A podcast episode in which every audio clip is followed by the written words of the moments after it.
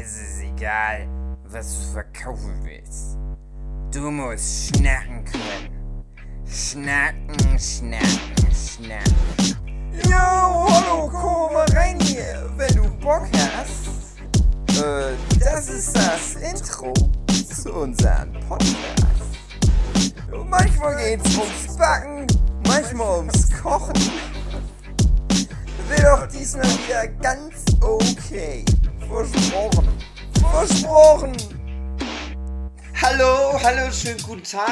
Herzlich willkommen zum Abschnacker Nummer 24? 25. 25? Sechs. 25? 26? 25. 27? Äh, 42? Mit dabei Jochen Stürzer, Hey. David Filecki, Hey! André Diers, Hey. Philipp Petzold Hey. und ich, Hugi.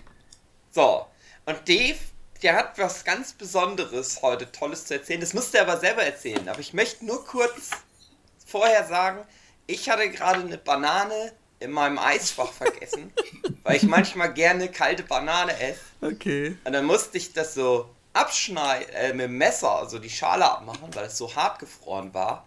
Aber es hat sehr gut geschmeckt. Es war jetzt ein Bombeneinstieg. Ich weiß nicht, Dave, ob deine Neuigkeiten da mithalten können. Ja, ich hab mich gestern ausgesperrt. Na toll. Ach, das wolltest du erzählen. ja. Und hab Aber praktisch, Ja, weil Schon ich mal- hab praktisch wie ein Penner äh, gehaust, weil ich mit dem Hund nochmal draußen war. Und ich hatte halt keinen kein Schlüssel mit, aber meine Sue hatte halt auch keinen Schlüssel. Äh, und die ist halt aber im Krankenhaus.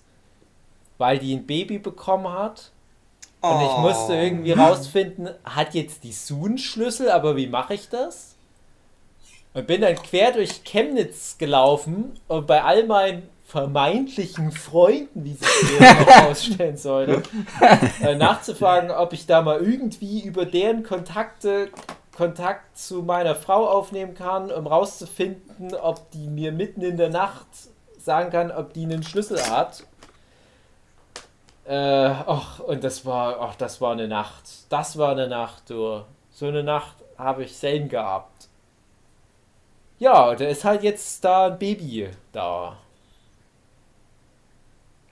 Schön. Schön. Gut. Du musst doch, mach doch noch mal Cross-Marketing. Ja, pass auf. Die Jetzt geht's ganzen, los. die ganzen Stammhörenden, die wissen natürlich, dass meine Frau und ich uns jetzt da fünf, sechs Jahre lang da rumgeärgert haben mit künstlicher Befruchtung und alles immer schief gegangen. Und jetzt ist das Baby da, aber das wird jetzt gar nicht so sehr hier thematisiert. Da denken die vielleicht, hä, warum? Weil wir ein neues Spin-off-Format haben vom Nerdship Podcast. Und Wir wissen noch nicht, wie es heißt, aber das hat das Thema irgendwie was mit so Babys. Und das Spin-off. Das ist auch ein guter Name. Ja, irgendwie was mit Babys. Irgendwas. Das, das Spin-off-Format wird, wenn ihr jetzt die Folge relativ aktuell anhört, wahrscheinlich noch gar nicht verfügbar sein, weil wir halt auch noch nicht wissen, wie es heißt, weil Ja, wir noch nee. nicht wissen, wie das mit dem RSS-Feed Das müssen wir alles noch planen. Aber das wird halt demnächst mal kommen. Deswegen äh, wundert euch nicht, dass ich das jetzt hier so runterspiele. Das kommt noch. Also ihr könnt das dann alles noch nachhören. Und ich habe ja auch allen, bis auf den allerengsten Freunden, wozu natürlich meine lieben Nerdship-Podcast-Kolleginnen und Kollegen gehören, und Familie, allen anderen gegenüber haben wir das Thema Schwangerschaft geheim gehalten. Ja, äh, weil es ja auch schon zweimal nicht geklappt hatte dann mit der Schwangerschaft auf lange Sicht und da wollte ich nicht irgendwie Erwartungen schüren und dann wäre vielleicht doch wieder was passiert und bei dem Kind, das war ewig lang so auf der Kippe. So, so ein Kind hat ja zehn Monate im Bauch, nicht wie viele Leute denken neun Monate, sondern es sind zehn Monate. Also man ist zehn Monate schwanger und die ersten sechs Monate war das halt noch so ein Wackelkandidat, der kleine Vincent, wie er heißt. Und da hatten wir echt auch überhaupt keine Lust da, das groß an die Glocke zu hängen. Und erst wo das dann durch war, so dass wir dann die ganzen entsprechenden Tests hatten und du bist wenn du schwanger bist, du bist ständig nur am Rumrennen zu irgendwelchen Untersuchungen und, und hier ein Arzt und da. Also es ist überhaupt nicht einfach nur neun Monate zurücklehnen, sondern es ist eher zehn Monate von A nach B rennen. Und vor allem, wenn man dann wie wir halt noch das über so eine künstliche Befruchtung hat, da wird eh noch mal mehr geprüft und so weiter.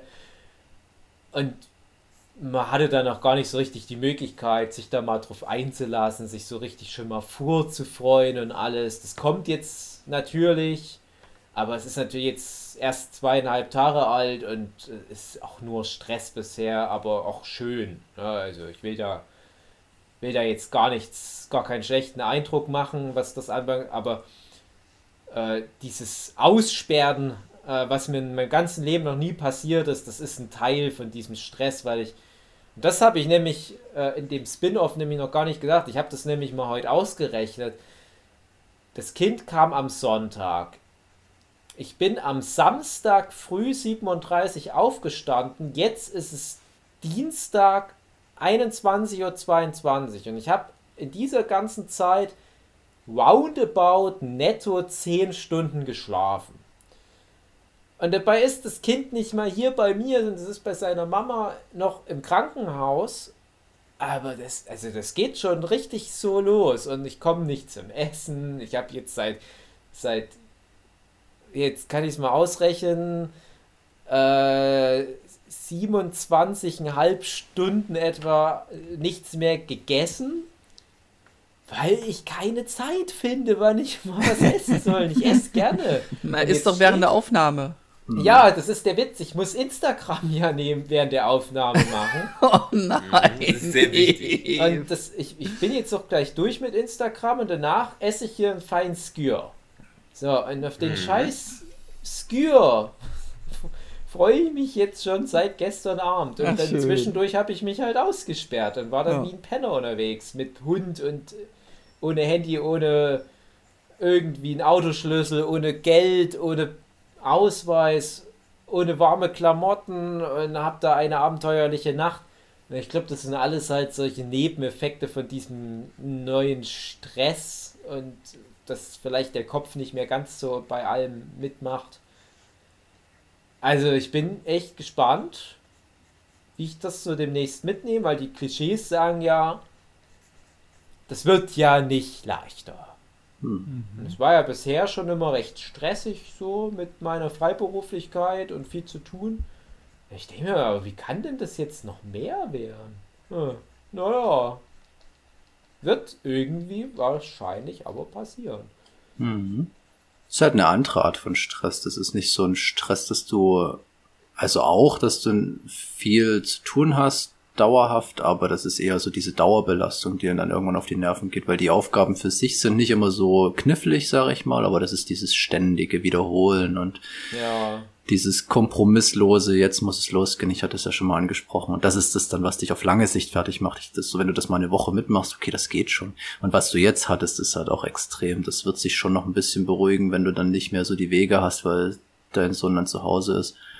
Aber du bist halt dann trotzdem, tja, musst immer verfügbar sein. Das Ähm, ist schon Dave? eine, Bevor du Ja. jetzt Vater bist, ähm, hast du dich da so ein bisschen vorbereitet, irgendwie geistig, mental oder belesen auch? Oder sagst du einfach, na, gucken, was kommt? Einfach, es wird schon irgendwie passen. also meinst du mit belesen sowas wie windel Ja, das Kind oder ja, sowas? zum Beispiel, genau. Also irgendwelche Ja. Basics, sag ich mal. Äh,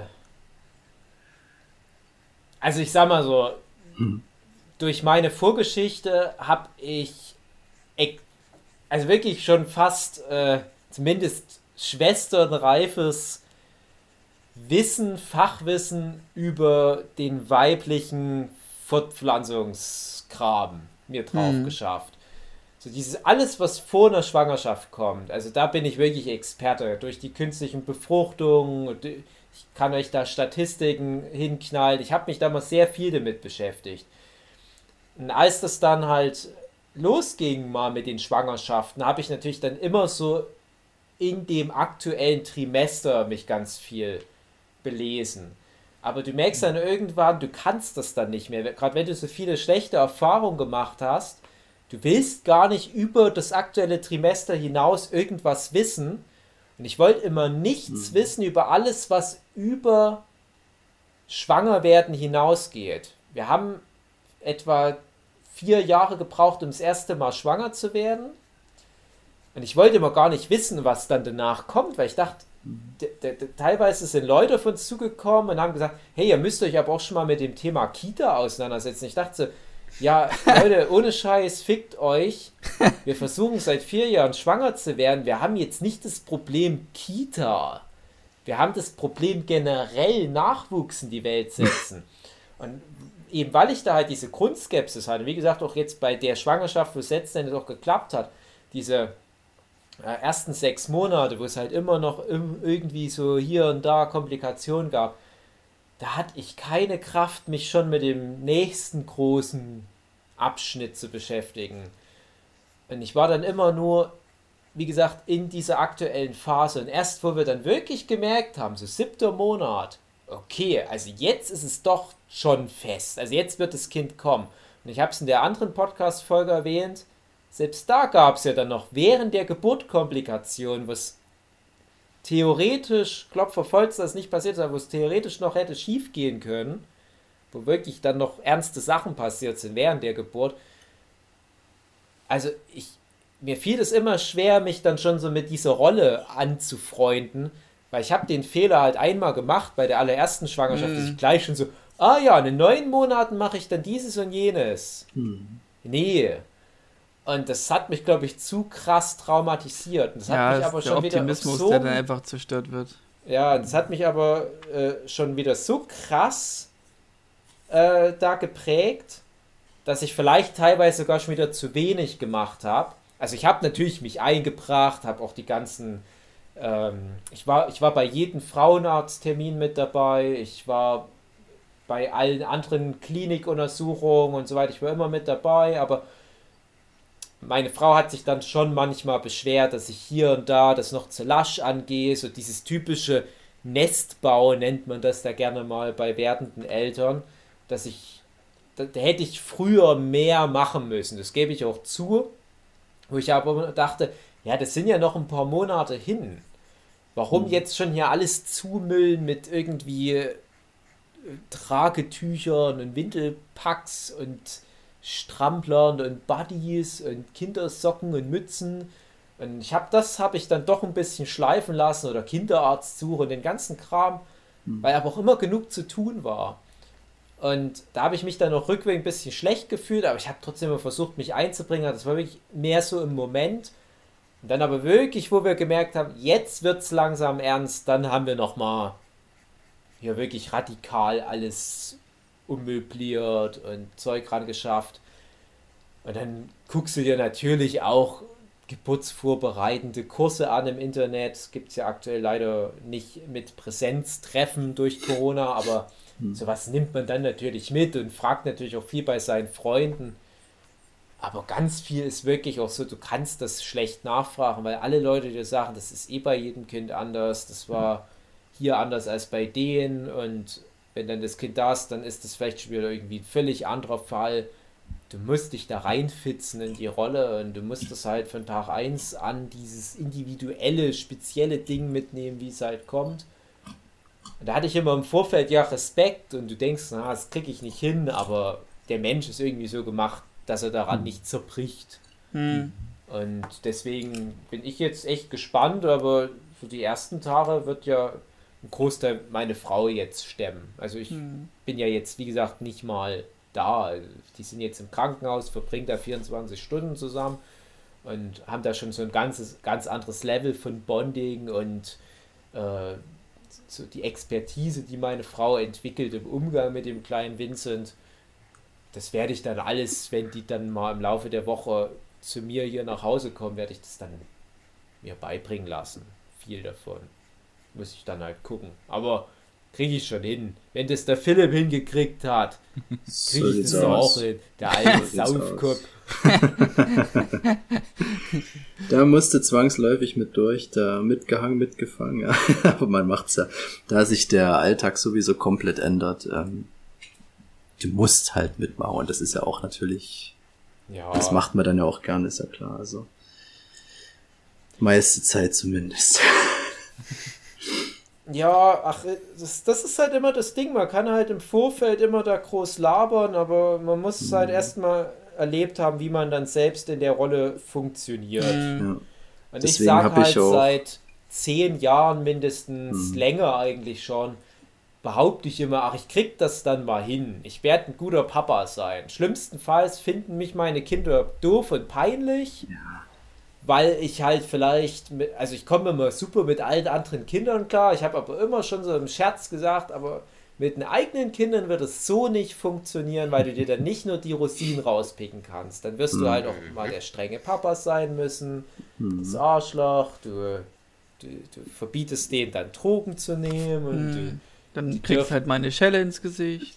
Genau, du darfst, die Kinder dürfen dann nicht immer den ganzen Tag nur Gameboy spielen und sie müssen sich die Zähne putzen und dann hassen die dich und das ist mir alles bewusst, dass ich dann nicht mehr halt so der coole Typ da bin, der, der coole Onkel, der halt nur mal an den zwei Stunden des Tages vorbeikommt, wenn die Sonne scheint und man auf dem Spielplatz halt eine coole Zeit verbringen kann, sondern ich bin dann halt der Typ, der alles immer mitmacht. Windeln wechseln, erste Krippe, das Kind zahnt, das Kind wird beim Clown erwischt und du musst alles mitnehmen und darfst dir nicht nur die Rosinen rauspicken. Aber trotzdem habe ich dieses Urvertrauen in mich und natürlich auch in meine Frau, dass wir das gut hinbekommen. Ach klar. Weil Und- ihr, ja, Ja, ob das klappt, ihr werdet sehen. Ich halte Mhm. euch auf dem Laufenden. Aber das wird natürlich ein Auf und Ab. wollt ihr die ersten Eltern sein, die die erste große Lüge an das Kind vermeiden werden? Nämlich den Weihnachtsmann? Nee, die erste große Lüge, André, Ja. das haben wir heute, ohne Scheiß. Das ist genau der Spruch, den ich heute gebracht habe. Oder mit dem die erste Storch, große? Lüge in Vincents Leben. Ja. Die Kinder haben ja diesen Saugreflex. Ja, aber bei den die Müttern orale kommt in der Regel nicht gleich von Anfang an so viel Milch. Hm. Nur hat der Vincent viel mehr Hunger, als in Sus. Brüsten Milch drin ist. Ja. Und der hat jetzt schon noch ein paar Gramm abgenommen, ein paar hundert Gramm sogar. Und Su stresst sich da schon ein bisschen. Das ist normal. Ja, also die, die Schwestern haben halt gesagt, der bräuchte mehr und wir müssen mal Hm. noch gucken. So 140 Gramm hat er jetzt noch so. Milch gibt's doch im Supermarkt. Ja, ich mag, genau. doch mal einkaufen. Schon mal gute Idee, äh, Kuhmilch dem Kind zu geben. Ja, das sind halt so Sachen, die lernst du dann, André. Dass Ja. es eben nicht schlau ist, dem Kind Wasser oder Kuhmilch oder M&M's zu geben, nur damit es halt keinen Hunger mehr hat. Sondern das kann halt echt nur Muttermilch oder einen adäquaten Muttermilchersatz trinken und es ist keine Kuhmilch. Tatsächlich. Komisch. Und jetzt ist halt das Ding, der sucht ständig nach dem Nippel. Hm. Du hast wirklich, manchmal siehst du das Kind, wie das Daumen. so diese, diese Saugbewegung macht, aber so trockenmäßig. Das ist, ist meine Lebensgeschichte. und das, das ist halt so ein Reflex, den hat das Kind natürlich schon irgendwie in der DNA drin. Und nur ist es halt so, dass das Kind halt rumknatscht, wenn das nicht immer trinken kann. Und da gibt es einen Trick, Finger in den Mund stecken bei dem Kind. Und das nuckelt dann an dem Finger. Ja. Und da dachte ich, das ist jetzt die erste große Lüge, dem Kind weiß zu machen, dass das ein geiler Nippel ist. Der dämliche Finger vom Papa. Und da habe ich nämlich auch zu meiner Frau gemeint, das ist jetzt die erste große Lüge in seinem Leben. Ja. Das, kann, das geht ja gut los. Geht Zwei Tage alt und es wird Ja. schon so verarscht. Ja. Da Nee, wird aber noch so einiges wirklich, habt ihr folgen. das- Habt ihr das dann vor, äh, den Weihnachtsmann einzuführen, den Protagonisten? Ja, Ja, okay. Natürlich ist doch geil, der ich Weihnachtsmann. hatte auch Ja. sehr viel Spaß äh, mit dem Weihnachtsmann. Okay. Ich hatte auch Angst. Das ist aber auch gut für die Entwicklung, Angst Okay. vor dem Weihnachtsmann zu haben. Ja, stimmt auch. Und äh, ach, Ich finde da viel interessanter, diesen ganzen Religionskram dann mit dem Kind mal auszuklamüsern, wie man das dann handhabt. Weil Wir hatten ja neulich, das wird jetzt wahrscheinlich noch nicht ausgestrahlt sein, die Folge, aber die kommt dann demnächst. Huki und ich, wir haben ja die große Folge zum Thema äh, christliche Erziehung gemacht. Und so viel kann ich ja schon mal spoilern. Also wir sind beides sehr, also Huki und ich, äh, wir sind ja beide sehr christlich erzogen worden. Meine Frau ist aber gar nicht christlich erzogen Die Folge worden. kommt Sonntag. Ah ja, okay. Ähm, nun ist es aber bei mir auch so, dass ich in relativ jungen Jahren auch da so den, den Glauben verloren habe, einfach weil es nicht mehr funktioniert hat. Ich finde ja trotzdem, dass das Christentum gute Werte hat. Also so mein evangelisch-lutherisches Christentum, was ja jetzt nicht so einen Schwerpunkt auf Kindervergewaltigen hat, wie manche andere Ausrichtungen. Äh, da geht es halt wirklich viel um Gemeinschaft und äh, anderen Leuten helfen, auch Leute, die anderen Religionen angehören, dass man alle gleich behandelt und da trotzdem da irgendwie nach Afrika geht und Decken verteilt. Das ist alles gut, alles Werte, die ich immer noch teilen kann. Und ich finde, das schadet nicht, wenn ein Kind mit diesen Werten aufwächst. Aber ich finde es halt auch schwierig, dem Kind diese ganzen Fabeln und Parabeln und ja, nicht bös gemeint, aber Märchengeschichten dadurch mit einzuimpfen. Und es ist halt eine einfache Art, ein Kind zu einem besseren Menschen zu machen, aber es ist halt auch eine einfache Art, ein Kind gleich von Anfang an auf so eine komische Art zu prägen, was das vielleicht gar nicht unbedingt in seinem späteren Lebensverlauf braucht. Ich meine, Struwwelpeter ist ja so ein Ding gewesen für Erziehungs. Ja, und er sagt ja auch die Bibel, Struwelpeter, das sind so, Zwei Standardwerke. genau, du hast das Alte Testament, das Neue Testament, der Struwelpeter und dann hast du noch den dritten Band von Smaragdgrün, dieses Ja. Zeitreise-Jugendroman. Genau. Da, da streiten halt die Leute immer noch, was ist jetzt das wichtigste Werk. Aber man, man muss ja auch sagen, der Struwelpeter ist ja noch gar nicht so alt, denn wann hast du den gezeichnet, Dave? Also das ist ja, Ja, nicht so lange genau. her. Wer hat's 2000, denn gezeichnet? 2008. Ja, Mensch. Stimmt, ja. Na, der kann es noch werden, was für die Menschen der letzten tausend Jahre die Bibel war. Ja. Das wird dann wahrscheinlich mein Struwelpeter-Manga. Ob es irgendwo Kinder gibt, die das wirklich nur von dir kennen? Bestimmt. Aber ich denke schon, ehrlich Ja. gesagt. Du kannst Das es weiß ja, ich sogar. du kannst das es, haben uns doch schon Leute am Ja, Stand mal das erzählt, dass stimmt. die halt dein Struwwelpeter, also das Bilderbuch, was du auch dann auch Ach, gemacht okay. hast, dazu Ja. Nur kennen. hm. Ach ja, naja. Ich weiß auch nicht. Also ich glaube aber wirklich, dass moderne Medien auch sehr viele solcher Stoffe bieten, wo wir wieder bei sowas wie Steven Universe wären. Das haben wir ja zu Genüge auseinanderklamüsert, als wir die Folgen damals noch aufgenommen hatten. Du musst halt nur wirklich, und das ist ja, glaube ich, für mich kein Problem, die Medien, die du dem Kind anbietest, vorher schon mal irgendwie gesichtet haben. Und ich habe jetzt so viele Trickfilme auf Lager, die ich mit gutem Gewissen einem Kind zeigen würde. Das bringt dem Kind dann auch diese Werte näher, die mir wichtig sind. Also gerade sowas wie Anne mit den roten Haaren. Ja, dass, dass ein Kind fleißig ist, bestenfalls, dass das schlau, also schlau sein anstreben sollte. Weil das sind Sachen, die haben mir auch geholfen als Kind. Also ich habe ja, Jochen hat es mittlerweile ja auch nachgeholt, die, das Mädchen von der Farm mit der Katholie. Katholik. Das hat mich ganz krass geprägt damals als Erstklässler, weil die Katholie damals in der Serie so alt war wie ich, als ich die Serie geguckt habe, nämlich etwa so sechs, sieben Jahre. Und die ist ein Arbeitstier. Die ist nur am Malochen.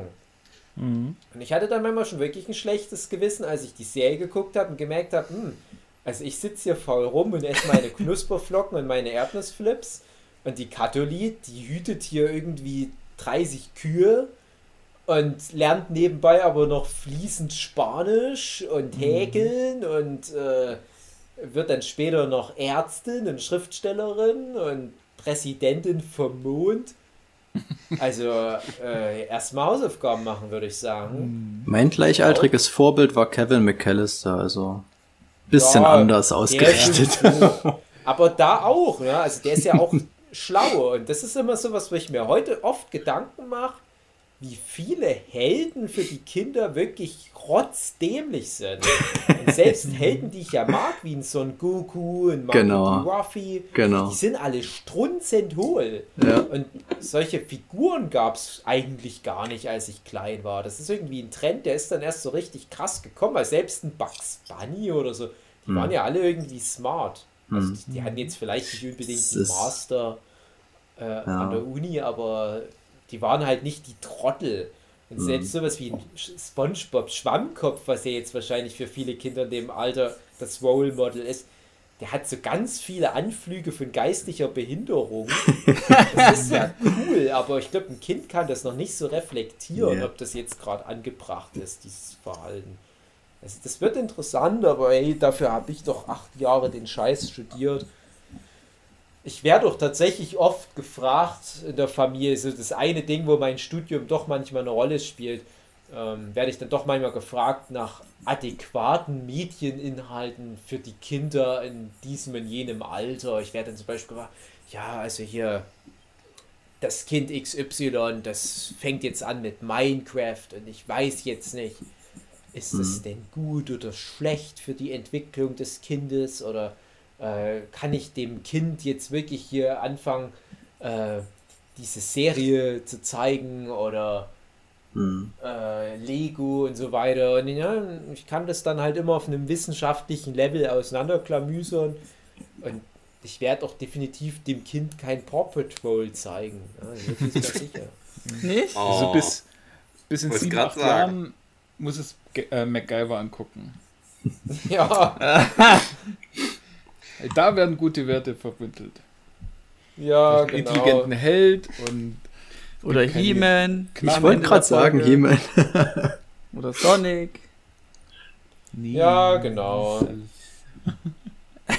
Ja, das sind dann auch Fragen, die ich dann mir irgendwann stelle. Ich denke schon manchmal drüber nach, aber bin im Moment noch ganz froh, dass das noch nicht so das Thema ist. Aber Ja, aber müsste das jetzt nicht bei deinem Älteren so langsam da Ja. reingehen in das wir Alter? versuchen Fernsehen jetzt eh noch so ein bisschen zu vermeiden, größtenteils. Und ähm, tja, das wird dann früher oder später kommen. Ich denke dann immer so, bei mir hat's Boah, ja. ich würde das, boah, ich würde das halt mal fragen, was sind diese ganzen Schachteln, die da im Schrank stehen? Ja. Ist tatsächlich schon so. Steht ja alles auf Augenhöhe. Dummerweise sind meine ganzen Horrorfilme immer ganz unten. Ups. Ähm, das müsste ich Immer vielleicht mal umrollen. griffbereit. Ähm, der hat das am Anfang natürlich noch für Bücher gehalten, habe ich dem das mal gezeigt, dass wenn man das aufmacht, dass da halt keine Seiten drin sind und so. Ähm, der sagt auch schon Film und so, aber ich glaube, der, der noch ist ihm das nicht bewusst, aber ich leg da auch noch keinen Wert drauf, dass er das jetzt versteht. Aber ja, es wird halt immer krasser. Ich meine, der ist jetzt über zwei Jahre alt. Da geht es dann schon langsam los und er redet auch schon richtig gut und alles. Also, ja, früher oder später. Der witzige Film mit dem lustigen Clown. Ja, Ja, ja, das ist der zweite ja. Part. Ach, so witzig. Ich weiß, wo du das jetzt gerade erzählst mit den Dings. Ich habe so eine ganz prägende Kindheitserinnerung, dass ich beim, immer in alle Schränke so reingeguckt habe Mhm. zu Hause. Ja, habe ich auch Und in gemacht. einem Schrank, meine Eltern, die hatten ganz wenig, also da gab es ja noch VHS-Kassetten, wo ich Mhm. klein war. Die hatten halt fast nix, Hm. aber die hatten halt die Star Wars-Filme, also Mhm. die drei, die es da nur gab, äh, auf VHS. Dass ich das ganz oft, so ganz lange mal angeguckt habe und ich nicht wusste, was das ist, aber da war ganz fasziniert von. Genau, ja. Ich viel es so nicht Sachen. zum Rest des Hauses gepasst hat. Hm. Ja, es ist genauso wie mit, äh, was ich so heimlich alles abgezogen habe und ähm, wo ich auch denke, das ist für meine Entwicklung schon ganz wichtig gewesen, dass man mal heimlich einen Horrorfilm guckt oder was oder und dann denke ich mir auch halt, ähm, wie das heutzutage sein wird, wo doch alles so ganz anders verfügbar ist, in einer ganz anderen Masse und eine ganz andere Qualität und ich das auch gerne, ich glaube, ich dann schon ähm, so ein bisschen stolz wäre, wenn du mal deinen, deinen Sohn dabei erwischst, wie er sich dann doch mal eine DVD mobs, die nicht für ihn ist, sondern das mal heimlich äh, anguckt oder so.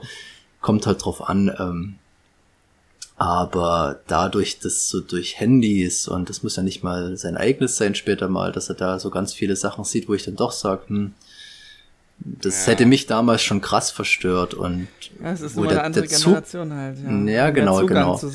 Und dass man jetzt tatsächlich in so einer Situation ist, wo man vielleicht dann potenziell den, den Bezug ein bisschen verliert, wie krass anders die Welt für die funktioniert, weil wir nutzen zwar die gleichen Medien dann potenziell, aber die wachsen damit auf und das ist was völlig anderes, finde ich, wenn du so das natürlich mitbekommst und, und wir können das halt noch reflektieren, wir kennen halt eine Zeit vor Internet und die halt gar nicht mehr. Und, und da bin ich auch gespannt, wie man das dann auf die Reihe bekommt. Und da gibt's zum Beispiel, oder gab's, der hat es mittlerweile, glaube ich, äh, nicht mehr gemacht, aber der Fabian Siegesmund, ehemals GameStar, der hat zum Beispiel so ein YouTube-Format, das heißt Walking Dead, also Dad wie Vater halt.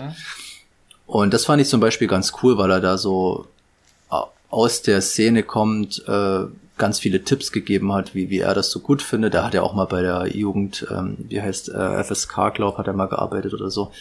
Also der hat da schon, sag ich mal, ein ganz gutes Händchen dafür und der hat da mal ein paar Folgen Wo rausgehauen und ich übrigens sowas. ja auch schon zweimal eingeladen wurde bei der KSK, Ah, okay. KSK, FSK. FSK. Hm.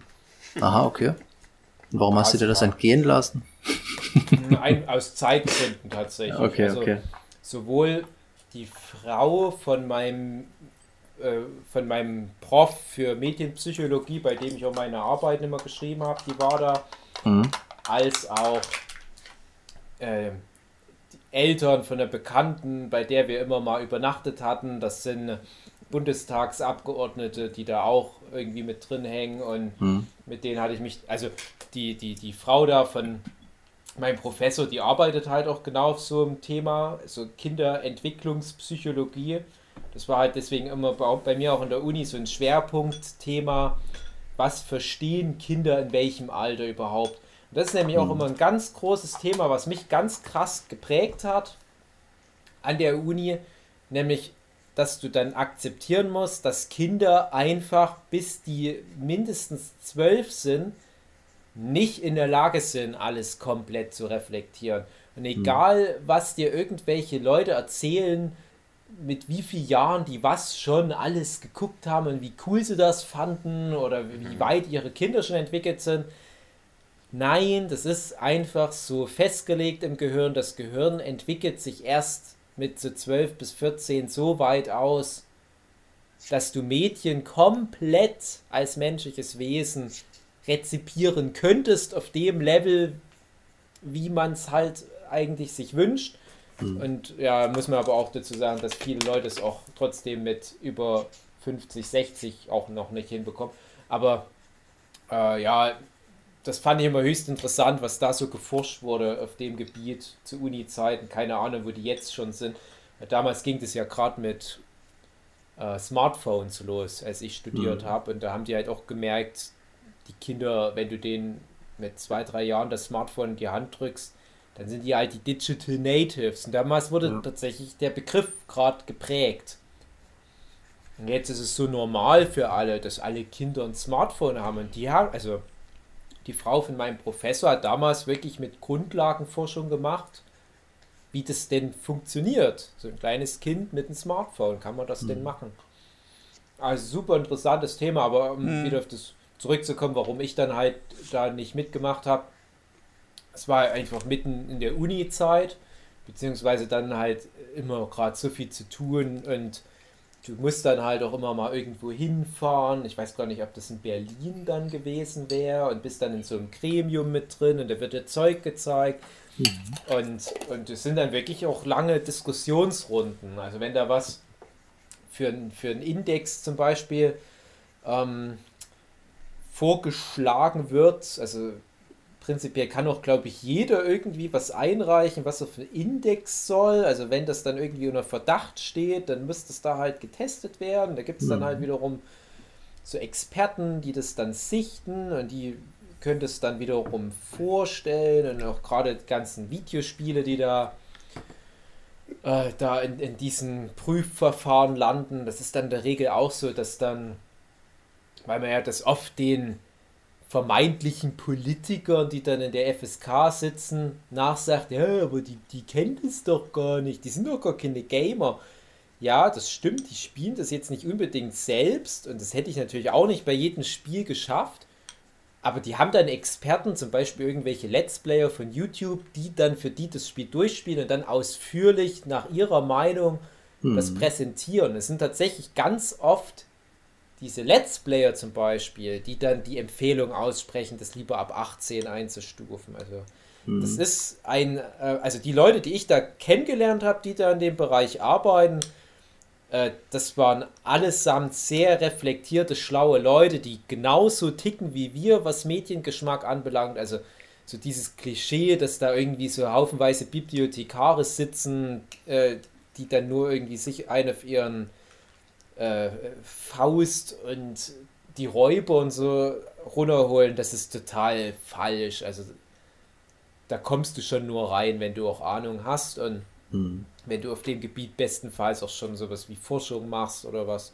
Naja, ich hätte dann wahrscheinlich auch viele, Leu viele Sachen auf dem Index lieber mitgesehen, weil ich dann einfach sage, ja, ganz ehrlich, es gehört dahin, Leute. Also es gibt gewisse Regeln in Deutschland und nach diesen Regeln muss das dahin. Ach ja, Die, Endlich. diese Odyssey, wo du ausgesperrt warst, wolltest du die noch detaillierter erzählen oder bist du damit schon durch? ich kann das detaillierter erzählen, aber ich habe jetzt gerade Instagram abgeschlossen und habe jetzt gerade eben, als ich diesen FSK-Kram abgeschlossen habe, Den Joghurt, ich hör's schon. mein, mein Joghurt angefangen zu Ja. essen. Und ich merke so, wie der ganze Körper kitzelt, so, ah ja, ja! ich brauche manchmal was. Ich brauche hin und wieder einen Nährstoff. Ja. Danke, Papa. Mm. Also wirklich einfach nur so ein oller Skür, bisschen Marmelade eingerührt, Ach, weil ich schön. doch so ein Süßkuscher bin. Mhm. Mm. Proteine ohne Ende. Mm. Apropos Proteine ohne Ende. Nochmal ganz kurz das Thema äh, Wehen. Als da meine Frau, die zwölf Stunden in den Wehen lag, da habe ich gar nicht so richtig nachvollziehen können, welche Wehenphase das ist. Früher dachte ich mir, ah, Wehen sind Wehen. Es gibt irgendwie acht verschiedene Arten Wehen oder so, keine Ahnung. Es gibt halt sowas wie die Übungswehen natürlich, die hat man schon relativ früh, schon, keine Ahnung, fünfter Monat oder so. Und dann kommen aber ganz viele von den Wehen erst auf den letzten paar Metern. So Einleitungswehen, Öffnungswehen oder Übergangswehen, so ein, so ein Zeug. Die unterscheiden sich alle. Das eine ist halt da, damit sich der Muttermund öffnet, das andere ist da, um das Kind rauszudrücken und so weiter. Und als dann irgendwann mal die Schwester meinte, so, sie sind jetzt in der letzten Wehenphase, die dann nochmal zwei Stunden anhielt oder so, wollte ich die ganze Zeit den Spruch bringen, Su, du bist jetzt in der Endcard drin. Oder sowas wie, oh, die Sue hat gerade den Pump ihres Lebens. Und da dachte ich, das ist so, so dieser eine große magische Moment im Leben, so die erste große Geburt, die man gemeinsam erlebt. Und mir fallen nur Sascha Huber-Zitate ein. Schwach. Und ich wusste genau, niemand will jetzt diesen Spruch hören.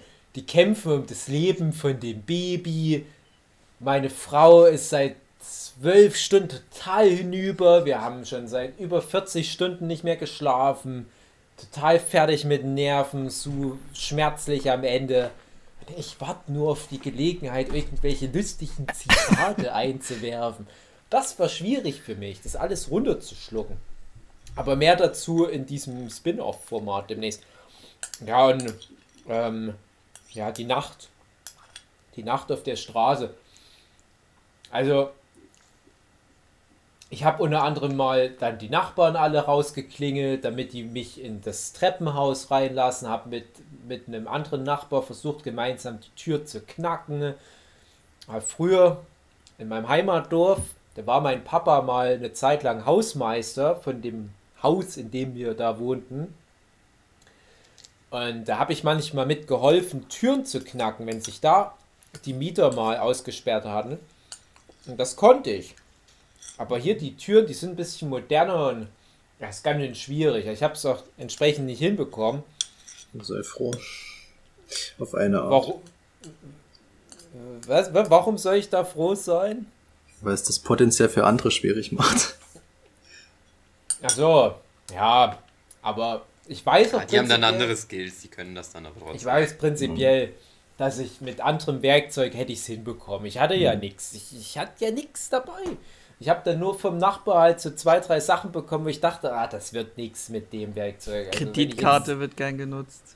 Ja, mit einer Kreditkarte wäre es vielleicht sogar eher noch gegangen. Das ist so ein bisschen Klischee mit der Ja, Kreditkarte. soll aber aber funktionieren, doch, doch. Prinzipiell, ja, prinzipiell.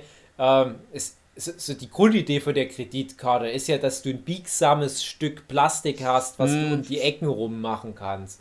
Weil da gibt es halt einfach Sachen, die sind ein bisschen besser geeignet als eine Kreditkarte, weil die nicht so schnell zerbrechen. Aber ja, so die Idee ist schon gut, bloß bei uns ist es ein ganz blöder Winkel. Das ist ja wahrscheinlich extra auch dafür so gedacht, dieser Winkel, dass man nicht so schnell rankommt. Lange Rede, kurzer Sinn, wir haben da halt noch bestimmt eine Stunde probiert. Dann hat er mir angeboten, mich noch wohin zu fahren. Ich hatte jetzt die Wahl. Ich, ich kann das immer ganz schlecht annehmen, wenn mir jemand irgendwie so einen Gefallen tun will. Weil ich Ja. dann denke, ah, ich bin dem dann was schuldig. Ich habe gedacht, ah nee, lass nur, ich laufe jetzt nachts halb eins einfach einmal quer durch Chemnitz und klapper so die, die, die Leute ab, die ich kenne. Dann hat er gesagt, na nee, ein, zu, zu einem Ort kann ich dich ja fahren. Ich habe gedacht, das wäre dreist, wenn der mich jetzt zu meiner Mutti ins Erzgebirge fahren soll. Und da habe ich halt gesagt, der soll mich zum fahren. Unseren lieben Freund Roy. Und ich dachte schon, na, das ist aber hoch gepokert, weil Roy früh ins Bett geht und früh raus muss und der hat ein, also der hat normalerweise Ohrenstöpsel drin in der Nacht. Und nun habe ich mich da hinfahren lassen in dem Wissen, ja, wenn ich dann einmal dort bin, dann hänge ich dort fest. Wenn ich dann nicht zum Roy rein kann, komme ich auch nicht wieder zurück zur Wohnung. Und hab's aber riskiert und ja, Roy hat mir dann irgendwann mal aufgemacht. Es war dann ganz komisch, weil ich stand da eine ganze Weile bei Roy erstmal vor der Wohnung, bis der mich überhaupt mal reingelassen mit hat. Hund auch, ne? Mit Hund. Mit Hund, genau. Ich hatte ja nur Hund und Hundeleckerlis und sonst nichts. Kannst du ja Roy rauslocken damit. Und irgendwie hat er mich dann doch mal reingelassen, als ich ihm die Situation erklärt habe. Er hat natürlich schon seit ein paar Stunden geschlafen und sah total fertig aus. Und bin ihm aber auch total dankbar, dass, dass der mir dann noch so ein paar Sachen ermöglicht hat. Und ich habe ihm die Situation erklärt. Wir haben dann echt so, da war es dann vielleicht so drei, also Viertel vor eins, damit es alle verstehen. Und wir haben dann versucht, noch rumzutelefonieren. Ich habe ja natürlich auch kein Handy mit dabei. Ich weiß ja auch keine Telefonnummer von irgendjemand. Ich hätte ja auch nicht zum Beispiel mein, meinem Nachbarn sagen können, ruf mal bitte da an, das ist die Nummer von meiner Frau. Äh, sondern ich musste dann halt den nächsten Mensch finden, der die Nummer von meiner Frau hat. Das ist Roy. Und Roy hat dann tatsächlich natürlich das alles im Handy drin und wir haben es aber nicht geschafft, zu zu kontaktieren. Die muss zwar alle vier Stunden mit, auch in der Nacht wach sein, um das Kind zu stillen und zu wickeln und so weiter.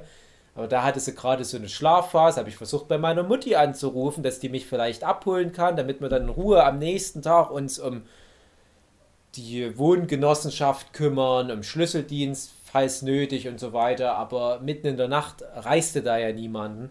Und ich habe die ganze Zeit gehofft, dass der Roy einfach sagt, penn doch heute Nacht einfach Hätte ich einfach angeboten. Ja. Hat er dich ich- nicht? Hätte doch eigentlich jeder angeboten, hat, oder? Ich sag mal so, das hat dann vielleicht anderthalb Stunden gedauert, bis Roy dann gesagt hat, na, es hilft ja alles nichts, müsste halt hier bleiben. Ah, okay. Und ich wusste echt nicht, weil wir alle so im Flur rumstanden und es wirkte so wie, äh, So halb, halb ich wollte auch nicht Nicht so ganz angekommen. direkt fragen. Äh, ich hatte einfach gehofft, dass das vom Roy irgendwann mal kommt und Roy hat auch versucht, mir noch zu helfen, um so ein bisschen hier und da rum zu telefonieren. Aber niemand ist rangegangen. Meine Mutter habe ich nicht ich- erreicht. Und ich weiß noch, meine Mutter, die war früher, als ich da noch bei der gewohnt habe, in die Uhrzeit war die immer noch wach und hat da eh einen schlechten Schlaf gehabt und hat sogar da viel noch telefoniert. Aber da war sie, hat sie dann doch mal einen normalen Schlafrhythmus gehabt, ausgerechnet. Hat sie sogar dann heute noch gemeint. Es ist für sie unüblich gewesen, da zu der Zeit schon so fest zu schlafen. Aber da war es halt doch mal so. Äh, und ich durfte dann auf Roys Couch pennen. Sogar der Hund durfte mit auf die Couch und äh, pennen kann man es nicht wirklich nennen, weil ich hatte dann das Telefon vom Roy bekommen, falls jemand zurückruft. Und dann kam so immer mal mitten in der Nacht ein Rückruf. Und da habe ich dann mitten in der Nacht mit den Leuten jeweils das so ausgemacht. Und da hat man meine Mutter dann mitten in der Nacht zurückgerufen. Natürlich für die auch als, als äh, jetzt wieder frische Oma auch gruselig, wenn das so ein Anruf mitten in der Nacht kommt. Ja. Ja. Aber dann, als ich erklärt habe, nee, alles gut, dein Kind ist nur homeless, du ein Glück. Und ich dachte schon, ähm, und ich habe dann so ganz kompliziertes System gehabt. Und es hing ja alles davon ab, ob ich an den Schlüssel rankomme. Und ich hatte halt gehofft, dass halt meine Frau einen Schlüssel mit in die Klinik genommen hat. Und irgendwann kam dann noch von der Sue auch mitten in der Nacht der Anruf. Und es hieß, nein, leider ist der Schlüssel, als sie in den Wehen lag, nicht so präsent gewesen in ihrem Kopf, weshalb sie ihn vergessen hatten. So waren nur die beiden einzigen Schlüssel, die für die Wohnung existieren, In der in Wohnung. dieser Wohnung. Und die Ironie ist noch, man kann angeblich für die Wohnung keine Schlüssel nachmachen. Und wir wohnen jetzt hier seit acht Jahren, über acht Jahren, und wir Hm, haben vor nicht. acht Jahren schon versucht, den Schlüssel nachzumachen, um zum Beispiel beim Roy für so einen Fall einen Ersatzschlüssel zu Ja. hinterlegen. ne? Und wir haben so einen Schlüssel, der passt nur nicht richtig. Und da haben wir Hm. damals das reklamiert beim Schlüsseldienst. Und der hat gesagt, ja, dann ist das so ein Sicherheitsschloss, wo man die Schlüssel nicht nachmachen kann. Und das haben wir jetzt acht Jahre einfach so hingenommen. Und letzte Woche, vor ein paar Tagen erst, habe ich mit meinem Nachbar gequatscht und hat gesagt, nö, anderer Schlüsseldienst hat das hinbekommen. Deswegen warten nur einfach bei einem beschissenen Schlüsseldienst. Ja. Und ich meine noch zur Sue, Sue, pass auf, bevor das Kind kommt, lassen wir uns noch einen neuen Schlüssel machen. Und jetzt kommt die Sue auf die blöde Idee, noch vorher zu kalben. also das ist so eine Ironie, dass man in acht Jahren ja zum Glück nie das nötig hatte, so einen Schlüssel zu haben und das irgendwie dann noch immer mal wieder so aus dem Kopf raus verschwindet. Und gerade jetzt, wo es das erste Mal in all den Jahren nötig war, hatten wir gerade ein paar Tage vorher dieses Gespräch mit den Nachbarn und diesen konkreten Plan, endlich mal diesen Schlüssel produzieren zu lassen. Wirklich so perfekt alles zusammengepasst. Ja, Sue hatte jedenfalls den Schlüssel nicht, deswegen konnte ich mir das sparen, weil ich hatte nämlich echt als Plan B, dass ich mitten in der Nacht zu diesem Klinikum zu Fuß gehe. Bei der klirrenden Kälte hier. Ja. Und die, der Weg zu Fuß ist bestimmt vier, fünf Stunden bis in das Klinikum. Dann wäre ich da angekommen, hätte vielleicht noch ein paar Stunden warten müssen, bis die mich mal reinlassen und hätte dann festgestellt, oh, ja, die hat den Schlüssel nicht. Hätte Sue rausklingelt. Ja, komm halt da nicht ran. Es gibt ja nicht mal eine Möglichkeit. Ich kann ja nicht mal mit dem Handy dann mit ihr kommunizieren, sagen, hey, so Ja. kannst du mal rauskommen, weil ich ja kein Handy habe. Wirfst immer Steine ans Fenster. Ja, Ir- Irgendwelche Leute dann versuchen, deine Frau irgendwie aufzutreiben. Hältst deine Boombox hoch? Ja, genau. Ja, ich hatte ja Hundeleckerlis, die hätte ich ja irgendwie verwenden können. Das ist wie in so ein Adventure-Game von LucasArts. Naja, jedenfalls habe ich dann früh, ich, ich bin dann halt noch früh kurz beim Roy geblieben. Der muss dann eh vor um sechs auf Arbeit fahren und habe dann äh, in aller Früh meine Mut drum gebeten, dass die nach Chemnitz fährt, um mich abzuholen. Und meine Mut, wie ich ja schon mal irgendwo erwähnte, hat große Angst vor der Stadt und vor dem Stadtverkehr. Und Die ist da wirklich über sich hinausgewachsen, dass die ein paar hundert Meter in die Stadt reingefahren ist, bevor es dann kompliziert wird mit Spurwechsel und so weiter. Hat dann auf so einem Aldi-Parkplatz das Auto stehen lassen. Ich meine, es war früh um sechs, da ist noch niemand so groß unterwegs. Und die hat gleich gemeint, so, aber das war's für mich. Ich bin raus. Ich kann jetzt Krass. nicht den Rückweg auch noch fahren. Und ich nur ohne Brille, übermüdet, total hungrig und ohne Führerschein, ohne alles. Musste halt das Auto, mit dem ich noch nie gefahren bin, da halt nach Hause fahren, war aber auch kein Problem. Hab halt dann ganz am Ende der Fahrt festgestellt, dass die Bremsen ganz schlecht gingen. Habe Oh. aber gemerkt, na, ich habe vorher nie die Bremsen gebraucht bei dem Auto, erst auf den letzten Metern. Das hätte ich mal eher wissen müssen. Und dann war aber das perfide bei meiner Mutter. Jetzt bringe ich mal noch eine kleine Anekdote, die direkt an die Geburt anschließt. Äh, Geburt war durch. Ein, zwei Stunden später sage ich meiner Sue, kannst du mal so ein paar WhatsApp-Nachrichten verteilen, zumindest an die, an die Großeltern des Kindes. Und unter anderem war da natürlich meine Mutter dabei und ich komme dann nach Hause und habe auch eine E-Mail von meiner Mutti. Und ich dachte, ah, meine Mutti schreibt zu so einem Anlass eine E-Mail. Na, das kann ja was werden. Weil ich kenne ja meine Mutti. Und die E-Mail hatte etwa den Wortlaut, ja, herzlichen Glückwunsch, trotzdem müssen wir mal gucken, wie wir das mit den Äpfeln machen, weil der ganze Garten ist voll mit Äpfeln und die faulen schon, wir müssen die mal sammeln und wir müssen die dann noch nach Wolkenstein bringen, damit die da noch Saft draus machen können und die haben aber nur noch bis Mittwoch auf und ich habe die Yvonne gefragt, aber die Yvonne, die hat sich nicht gemeldet und ich weiß nicht, was das soll, weil ich habe der ja vor ein paar Monaten da geholfen als da bei der da was im Garten war und, und äh, ja, sag einfach mal Bescheid, aber es wäre doch recht eilig. Mach mal bitte schnell. Das, das war halt das herzlichen Glückwunsch zur Geburt. Ich habe dann festgestellt, der Sue hatte die wirklich viel über Gefühle geschrieben, wie sehr sie sich freut. Aber so ist es bei mir immer, wenn ich Geburtstag habe, alles Gute.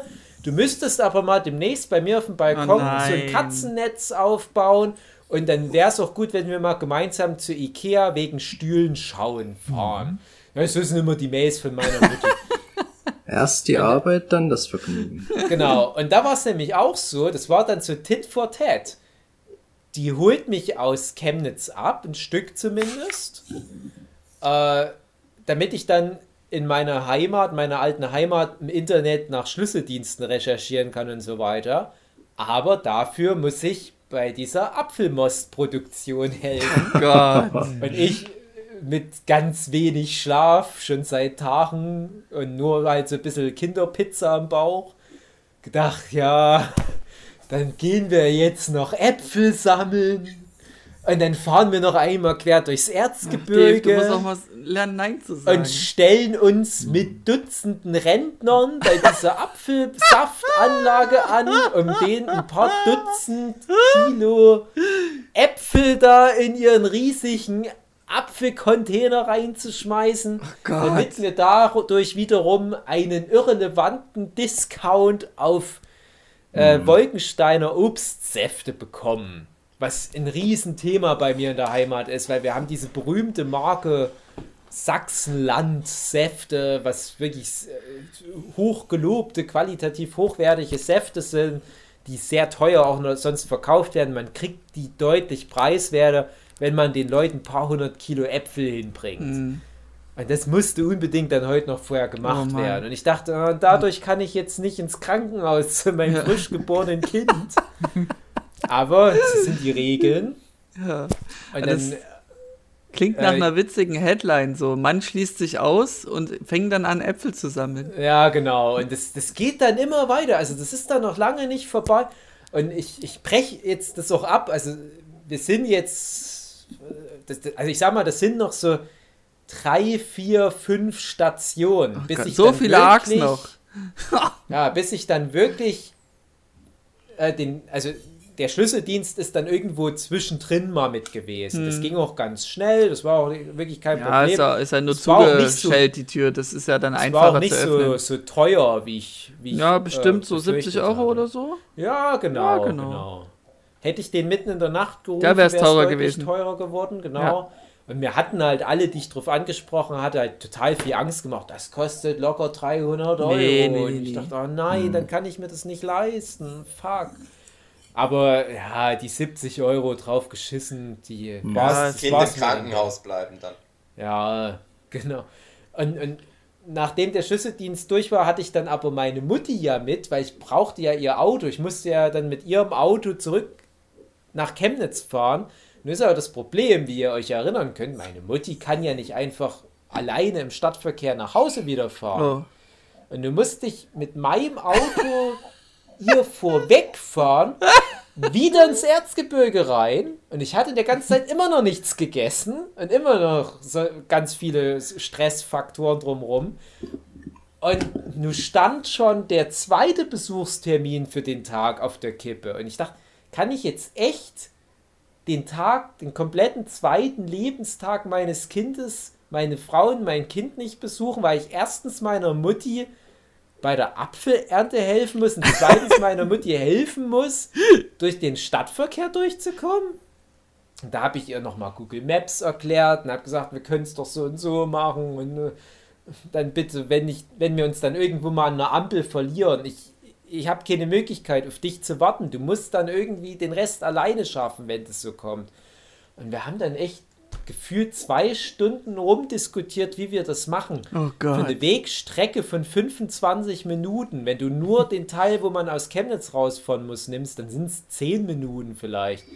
Wegen diesen 10 Minuten, um die es eigentlich ging, bestimmt zwei Stunden überlegt, im, im Maps verschiedene Routen ausprobiert und letzten Endes, ja, habe ich meine Mutti im Stadtverkehr verloren an einer roten Ampel. Ich habe wirklich alles versucht und habe dann auf der Strecke, weil ich dachte, ach du Scheiße, meine Mutti, die ist immer ganz, die ist dann immer total nervös bei sowas Ja. und ich hatte übelst Angst, dass die einen Unfall bauen. Ich war schon manchmal bei meiner Mutter mit dem Auto, als irgendwie so Sachen passiert sind. Ich hatte ganz viel Angst, dass jetzt was Schlimmes passiert. Und es war wirklich gerade mitten in der Rush Hour. Da bin ich so ganz langsam die restliche Strecke gefahren, in der Hoffnung, dass meine Mutter aufs Navi vertraut die Strecke auch dann so fährt.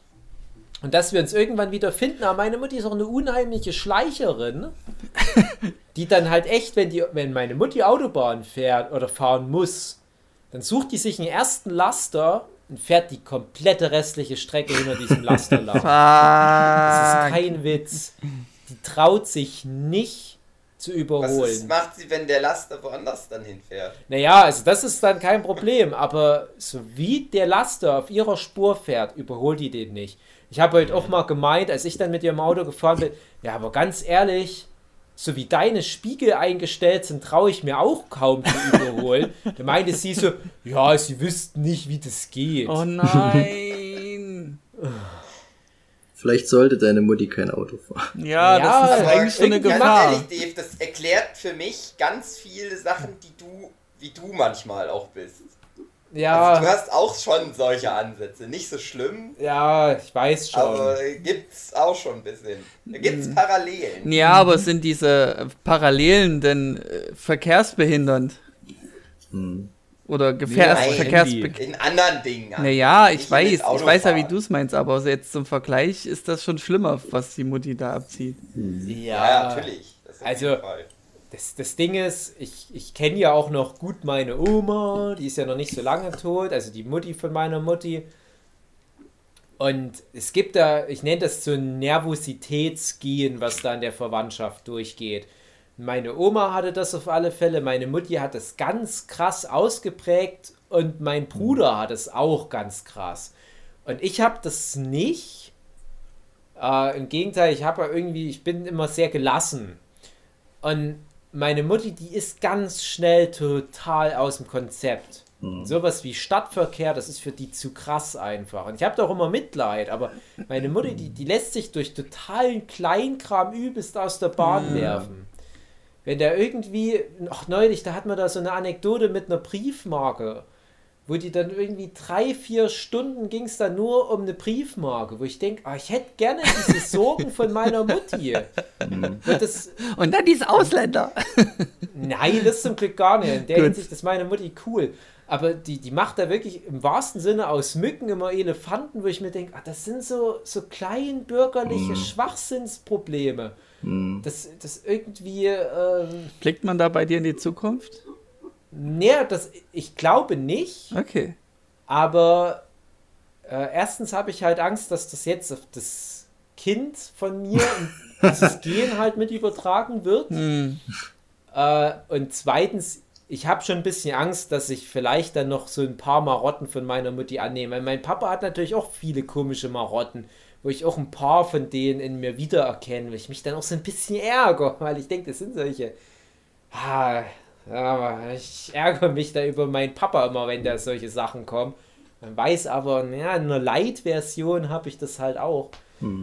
Aber ja, ich bin dann wie gesagt noch ewig lang diese Straße da lang getuckert und bin so weit wieder Richtung Erzgebirge reingefahren, dass ich wieder ganz viel von der gemeinsamen Zeit mit meinem neugeborenen Kind dadurch verpasst habe. Und ich habe dann einfach gedacht, ich muss jetzt einfach meine Mutti ihren Weg gehen lassen und drehe jetzt hier ab und, und ich finde die eh nicht mehr. Also die Du hätte. kannst dir jetzt nicht mehr deine Mutti erziehen, du musst jetzt deinen eigenen Genau. Genau. Genau. Äh, sie hat dann wohl aber meiner Sue eine WhatsApp geschrieben, dass sie zu Hause angekommen ist. Oha. Und das war echt, also Uh. da, da sind mir so viele Steine vom Herzen gefallen. Ich hatte da so Schiss. Ja, warst du da nicht auch ein bisschen stolz auf deine Mutti? Dass sie es geschafft hat? Naja, ich sag mal, das war nicht schwer, die Aufgabe. okay, gut. Also ich sag mal, wo ich die verloren habe, die Stelle, Ja, da war dann nur noch das allergröbste letzte Stück okay. zu machen. Vielleicht ab hat sie da hätte ich wieder nur was noch erkannt. eine bekannte Strecke geradeaus fahren Ja. müssen. Okay. Dieses letzte eine Stück, das ist im Prinzip einmal von der einen Schnellstraße auf die andere Schnellstraße abbiegen. Hm.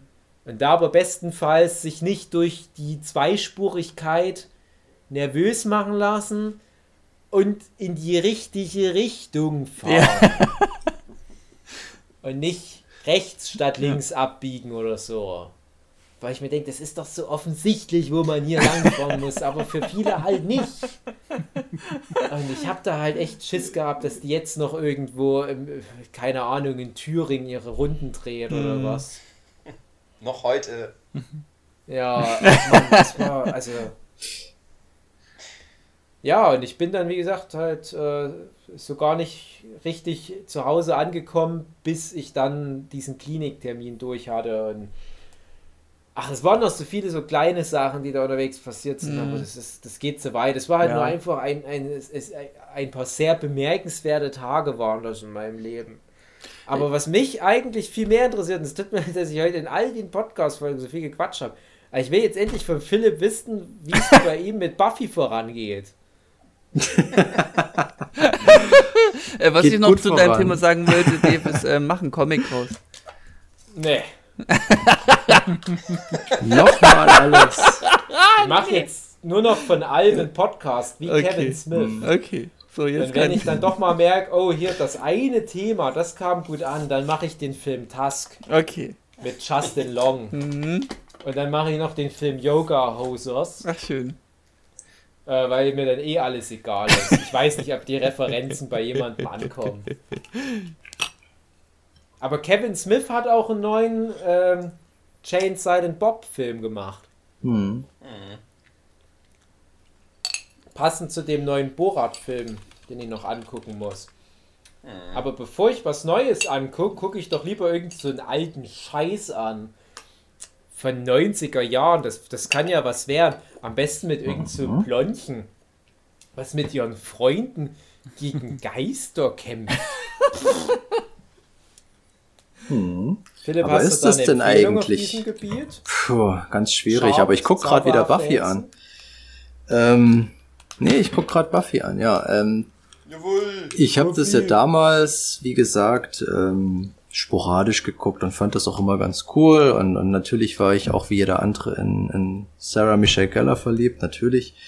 Und das war aber immer von der Verfügbarkeit so, dass das immer zu irgendwelchen Zeiten kam, wo ich das Ah, ich nicht so dachte- gucken konnte.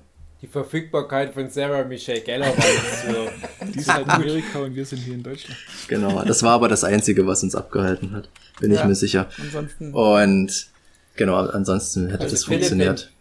Wenn die damals dein Manga-Club-Bild mit, mit deinem Harry Potter-Style da aus der Zeit gesehen hätte, die wäre da bestimmt da übergesiedelt in den Großraumbautzen. Nicht bestimmt, sondern mit Sicherheit. Ja. Aber das war dann schon eine andere Zeit. Da sah ich dann wahrscheinlich noch nicht so, so cool aus. Jedenfalls, ähm, genau, ich habe das schon damals, also ich habe ja immer bloß vielleicht zweimal im Jahr mal einen Streamingdienst für einen Monat abonniert und versuche dann immer ganz viel nachzuholen. Und jetzt war es halt gerade Amazon wegen Boys und ich musste ja aus Zeitgründen Boys dann innerhalb von zwei Tagen durchziehen. Hast du auch nicht bereut? Und natürlich nicht, nee. Und was meinst du jetzt da? ja, das bereut. durchzurushen. Nee, ach gar nicht, nee. War schon in Ordnung, weil dann bleibt natürlich viel mehr Zeit für anderes. Und ich habe dann noch Transparent zu Ende geguckt innerhalb von ein paar Tagen. Da fehlten mir noch, ich hatte ja bloß die erste Staffel damals geguckt, da habe ich das noch alles durchgezogen. Ähm, weil ich nämlich, ähm, es hört keiner zu, den das interessiert, äh, den's, der es vielleicht nicht hören dürfte, aber ich mache das nebenbei auf Arbeit. ähm, ich höre ja sonst immer auch Podcasts oder irgendwas und habe mir jetzt mein, mein, ähm, mein Desktop beziehungsweise mein, Monitor so alles hingeschoben, dass ich das nebenbei laufen lassen kann und Genauso sollte man Buffy gucken. Genauso Genau. sollte man Buffy gucken. Ich sag mal, von der, von der angebotenen Auflösung, die da bei Amazon, ähm, es ist, macht keinen Unterschied. Also das, wenn ich das auf dem Fernsehen gucke, das sieht halt furchtbar aus. Also so schlimm ist es nicht. Und da habe ich jetzt innerhalb der letzten zwei Tage tatsächlich die erste Staffel durchgezogen. Und naja, also ich wusste ja von euch, ich habe ja damals auch den Podcast gehört und ich Ja, Staffel 1 ist. ich wollte mir das halt alles auch mal erschließen, ist klar, ne? Und habe mich natürlich auch gefragt, ob das für mich heute noch so funktioniert und gerade so Monster of the Week überhaupt dieses Serien- oder, oder Folgenkonzept sich darauf wieder einlassen, war am Anfang für mich gar nicht so einfach, muss ich ehrlich sagen. Also ich mag das dann schon, wenn du so eine Geschichte hast, die dann immer weiter erzählt wird und Aber hast du ja trotzdem bei Buffy. ja, ja, später dann vielleicht. Also du hast grundsätzlich, Ja, ja, grund, gut, grundsätzlich, so genau, es ist, es baut schon aufeinander auf, aber es ist ja trotzdem Monster of the Week. Und muss aber sagen, dass ich recht schnell reingekommen bin. Also es ist Hast halt nicht du's- nur, du, du guckst halt da die, die Folgen so an und denkst halt, okay, das ist halt alles ein bisschen dated und so, aber bei mir kam ein Moment, wo ich gedacht habe, okay, das, das ist richtig clever und das ist wollte ich richtig cool. Fragen, was, Ja. Also ob du es festmachen kannst, weil ich glaube, Ja. es ist zwar lange her, aber ich glaube, ich könnte es tatsächlich festmachen an einer bestimmten Folge. Bei mir war es was ganz Triviales, das war weniger eine Folge. Also ich habe die ersten, ich, ich weiß nicht mehr, welche Folge das mit den Cheerleadern ist, die dritte oder so. Keine Ahnung, das kommt relativ am Anfang. Folge? Hm, Genau, wo die Mutter da den, den Körpertausch vollzogen hat mit der Ja. Tochter und genau, und das war tatsächlich zuerst das unmittelbare Ende der Folge, die, die Pointe quasi, dass die dann in dieser Statue ist. Und das fand ich so, so metaphorisch, so bezeichnend. Und das war so vielschichtig, diese ganze Auflösung, dass die sich dann quasi in diese, in ihre Cheerleader, ähm, wie, wie sagt man, Statue, so, so, so, ein, so ein Pokal quasi in Form von so einer Cheerleaderin. Das Denkmal ihrer selbst. Genau, und dass sie dort in diesem Moment, den sie eigentlich der, der Höhepunkt war und dass sie gerade dort festhängt, was dann aber auch die größte Strafe ist, weil, und das fand ich so geil, das hat mir so gut gefallen und dachte ich, ah, okay, die Serie, die ist dann doch schon sehr clever. Also ich wusste das natürlich von euch, ja klar, aber man muss ja selber die Erfahrung machen, wie das heute noch funktioniert. Und ab da muss ich sagen, hat mir jede Folge richtig gut gefallen. Die haben spitzen Ideen und was mir besonders gut gefällt, ist so diese, denen ist immer bewusst, dass vieles davon auch so ein bisschen cheesy ist, ein bisschen Bullshit, aber denen ist das immer bewusst, weil da ganz viele Kommentare immer kommen in jeder Folge, wo ich dann genau dran denke, ja, das erinnert mich jetzt an das und das oder hier versucht er jetzt oder beziehungsweise diese Situation kommt mir jetzt ein bisschen komisch vor, dass da versucht Ja. er euch ein bisschen leicht aus der Affäre zu ziehen. Und genau in diesem Moment macht ein, ein Sender oder so genau diesen Kommentar. Und das finde ich so so erfrischend und so clever, dass sich die Serie auch an den richtigen Stellen nicht ernst nimmt, aber dann trotzdem ernst genug ist mit richtig guten Ideen und die Vielschichtigkeit innerhalb von so einer Folge. Es ist halt nicht bloß Monster of the Week, weil gerade so die, die, die finalen Konfrontationen sind dann meistens recht schnell abgefrühstückt, aber der Weg dahin ist immer ganz cool. Und ähm, gerade die ganzen, ich sag mal, popkulturelle Anspielungen, dass die das damals schon hatten, fand ich ganz beeindruckend. Ich weiß nicht, wie das damals zu der Zeit war. Man kennt es natürlich heute an allen Ecken und Enden und jede Serie macht das bis zum Erbrechen. Äh, aber damals war das schon echt cool gemacht so. Mm, Das hat mir sehr gut gefallen und was mir halt oder was einem recht schnell auffällt, das habt ihr sicherlich damals auch thematisiert, ist, dass das eigentlich wie so eine riesengroße Allegorie ist oder Ja. eine Metapher. Du hast eigentlich immer diese Metapher für das Erwachsenwerden und, und was haben Teenie so für Probleme und wie könnte man das, dieses ganze Monster-Ding, das ist einfach nur so ein kreativer Überbau für ganz reelle Probleme sind. Das, das Also, merkst du am Anfang schon ganz die, krass. Die Unsichtbarkeitsfolge. genau, die hatte ich heute gesehen, genau. Genau, Ja, sowas zum Beispiel, ja. Die bringt's ja am krassesten auf den Punkt. Mhm. Und das, also wir hatten es halt damals mit dem, dass der, der Höllenmund, der ist ja Mhm. Höllenschlund, Hellmouth, der ist ja direkt unter der Highschool. Alleine das Mhm. ist ja schon sehr Ja. metaphorisch. Genau. Und äh, dass der Höllenschlund verstärkt diese Anxieties der Pubertierenden und deswegen entwickeln die solche Sachen. Und Genau. Das Ding ist aber, dass auch mit jeder Staffel noch mehr solche Ebenen dazukommen. Mhm. Also gerade wenn es dann mal um, um, ich sag mal, alles, was in Richtung Beziehung geht, und es ist jetzt, glaube ich, kein zu großer Spoiler, dass halt auch sowas wie homosexuelle Beziehung noch eine Rolle spielt, wo ja Buffy tatsächlich auch eine Vorreiterrolle damals eingenommen hat. Das Äh, denke ich mir bei vielen Sachen. Also kannst Ja, weiter das ist es ja. halt. Und das ist halt das, was ich seit Jahren allen Leuten sage, die jetzt erst seit zehn Jahren vielleicht, vielleicht seit Breaking Bad oder Game of Thrones oder Mhm. Walking Dead oder was, erst so krass auf dem Serientrip sind. Ich komme dann immer wieder auf Buffy zurück und sage dann immer wieder, ja, aber das gäbe es nicht ohne Buffy und ich Mhm. bin auch immer noch der Meinung, dass das meiste davon Buffy auch immer noch besser gemacht hat als all die Nachahmer, die zwar vielleicht alle erfolgreicher sind, aber Die Umsetzung war einfach besser. Ja, naja, nee, ich, ich wollte mehr darauf hinaus, aber macht den Leuten mal klar, dass die jetzt noch eine Serie von 1997 angucken sollen. Und ich denke dann immer, okay, ich habe jetzt auch schon ewig nicht mehr Buffy geguckt und irgendwann kommt der Punkt, dann ist es wirklich zu alt, dann ist es wirklich schwer, das den Leuten noch anzubieten. Ich bin dann immer froh, wenn ich zwischendurch mal von jemandem wie dir jetzt oder vor ein paar Jahren mal Hookies Ex-Freundin Maggie dann mal gesagt bekommen, okay, die haben das jetzt nachgeholt und finden es cool.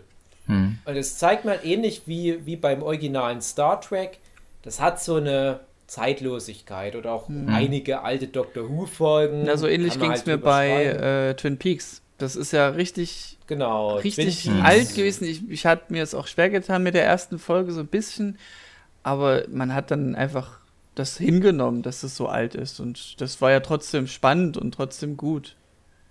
Das, das ist wie, wie wenn du so Gilf-Status. Ja.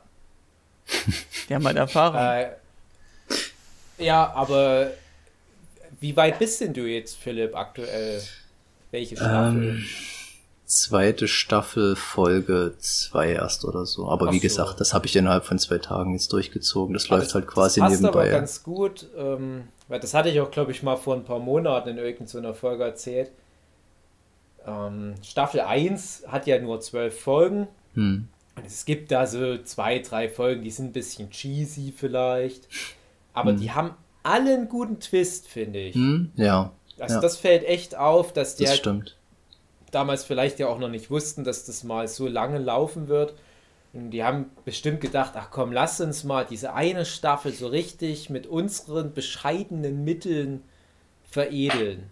Wir packen ständig coole Ideen rein, auch wenn vielleicht die alle noch nicht so weit waren als Autoren und so weiter, aber äh, du merkst wirklich, jede Folge bemüht sich am Ende nochmal irgendwie das Ding zu drehen, dass du irgendwie noch so eine Schlusspointe hast.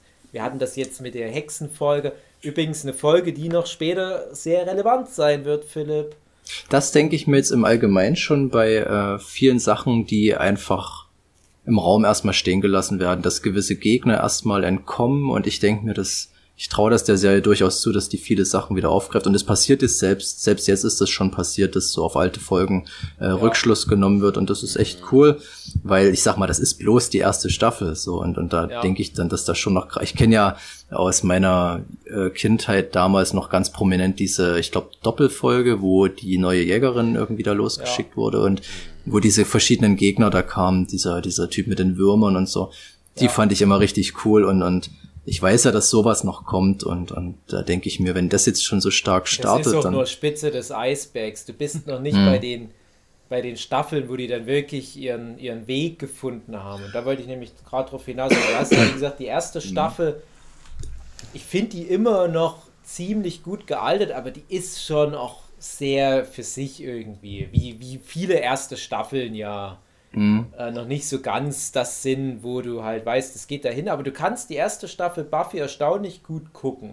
Das stimmt, ja, muss Also ich auch sagen. Ich finde die Folge mit dem Computerdämon Ja. ein bisschen dämlich. Die ist auch wirklich sehr dated. Also die fand ich, glaube ich, schon Anfang der 2000er, als ich die dann nochmal gesehen habe, dann schon ja, doch sehr dated. Ist nicht auch Ach, in ich der fand ersten die- Staffel die Hyänenfolge? Genau, genau. Ja, Aber also die ist cool, die. die hat viel Ja. Gutes. Und das ist halt Ja. genau das, wo ich drauf hinaus will.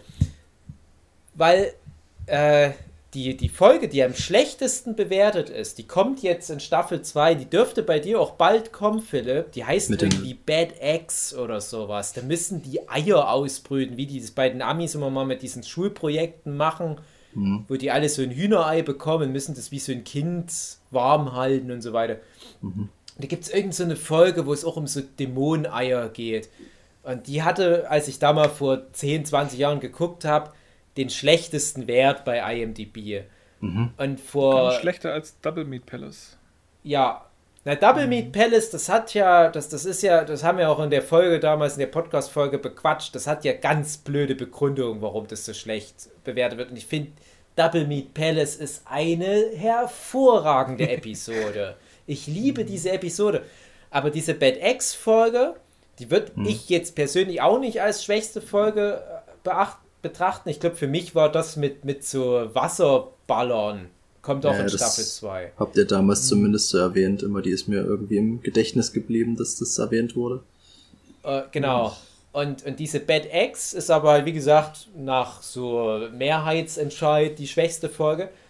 Und dann lief mal neulich Buffy auf Six oder Pro 7 Genau, Max ich glaub, oder Six sowas nochmal. Und ich schalte so mitten in der Nacht durch und da läuft da halt Buffy und da dachte ich, ach, scheiß drauf, lä- lässt die jetzt mal laufen. Das war auch irgendwie so diese, ich glaube auch schon diese, diese neu abgetastete Version, wo du mehr Bild hattest. Und ich dachte, ach, komm mal eine Folge da gucken, warum nicht.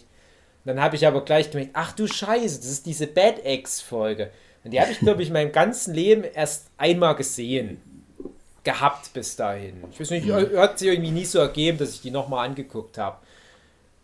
Und dann dachte ich, ach, hm, willst du dir das wirklich antun? Das ist doch die schlechteste Folge. Kaum eingeschalten, ein Riesenlacher, weil Sender so einen total dummen Spruch gebracht hat. Dann kann die nicht so schlecht sein. Ich habe jetzt schon einmal mehr gelacht als in einer kompletten Staffel Big Bang Theory. Ich habe die komplette Folge durchgeguckt und habe gedacht, also echt geile Unterhaltung dafür, dass das die schlechteste Folge Buffy Ja, ist eben. dann auf hohem Niveau, dann also alles richtig gemacht. Und äh, das muss man halt sagen, die zweite Staffel, und da wollte ich nämlich von drauf hinaus, die musste ja dann schnell noch nachgeschoben werden. Wie gesagt, ich denke, die haben für die erste Staffel mehr Zeit gehabt, für weniger Folgen und dann auf einmal, hey, das lief gut, macht mal jetzt doppelt so viele Folgen in viel weniger Zeit. Und ich finde, das merkst du der zweiten Staffel manchmal an, aber das ist Jammern auf hohem Niveau. Und, und ich sag mal, jeder, der die zweite Staffel in Anführungsstrichen übersteht, der wird dann nur noch mit total geilen Story Arcs und immer besseren Charakteren und so weiter belohnt. Und das, das sage ich jetzt wirklich mit so ganz vielen Anführungsstrichen, das übersteht, weil ich finde, die zweite Staffel, die, die läuft ja auch auf so ein Halbstaffelfinale raus, wie jede Staffel. Da kommt dann der Richter und mit Angel und so weiter ist dann noch was. Und Spike kommt ja auch in der Staffel. Genau.